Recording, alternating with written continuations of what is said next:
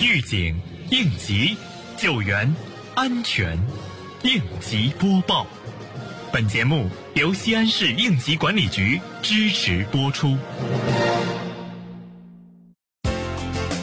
近日，由市应急管理局主办、灞桥区应急管理局、临潼区应急管理局承办的2020年西安市危险化学品泄漏事故应急演练，在陕西延长石油集团管道运输第五分公司举行。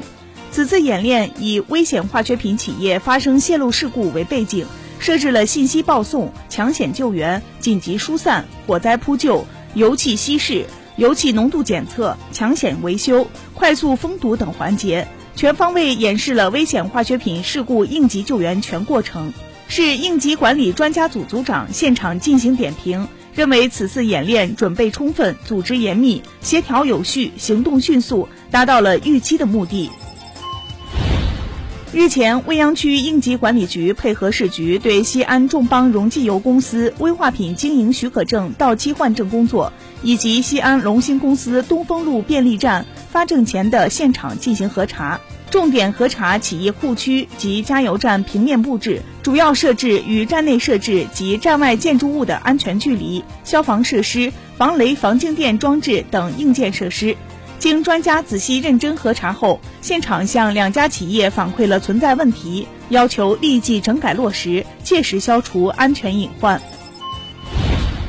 近日，鄠邑区应急局积极配合市专家组人员进入危险化学品经营企业，开展百名专家近千起助力安全监管服务活动。分别对鄠邑区的西安海林化工有限公司、西安华中化工有限公司和户县太平加油站进行了检查。专家组在听取了各企业负责人就如何做好安全生产工作汇报后，认真仔细查看了各企业安全管理档案资料，并进入生产经营现场，发现各企业存在的安全隐患，分别下发现场检查记录表。并提出合理化的整改措施，为企业的安全生产工作把好关，进一步推动了企业的安全生产发展。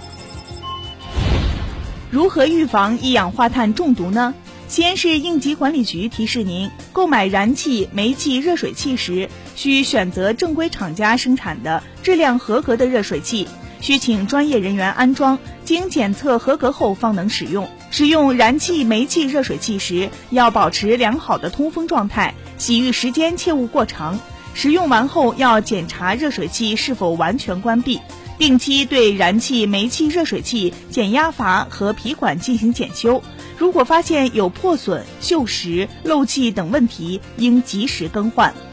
感谢收听本期应急播报，我是多多。